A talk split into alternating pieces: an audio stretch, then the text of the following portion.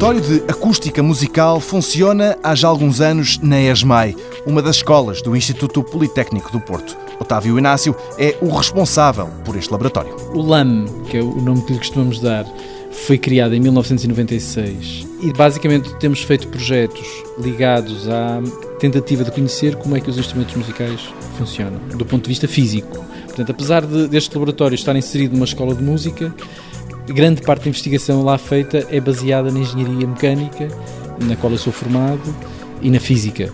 É? Portanto, são tudo princípios essencialmente físicos.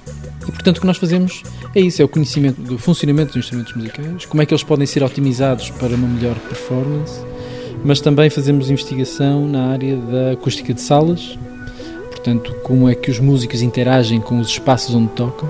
No LAM estuda-se, por exemplo, a guitarra portuguesa e como é que ela pode ser melhorada, mas em estudo há outros temas ligados à interpretação da música. O professor Otávio Inácio dá conta de mais um desses projetos de investigação. Este debruça-se sobre o som das salas de espetáculos. Quando se desenvolve o projeto de uma sala de espetáculos, aquilo que o projetista acústico tem que saber é o que é que os músicos gostam. O que é que os músicos gostam, o que é que a audiência gosta. Mas é fundamental que os músicos gostem de tocar na sala.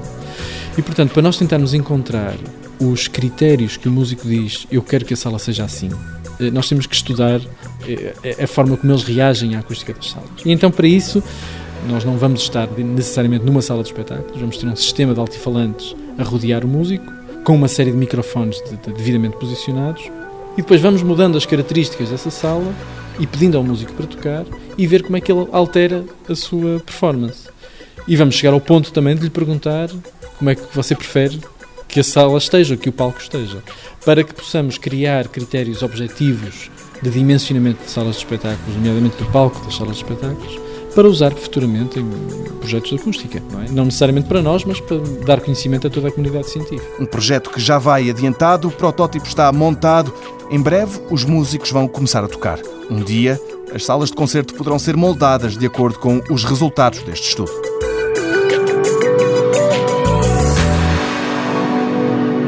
Mundo Novo, um programa do Concurso Nacional de Inovação BSTSF.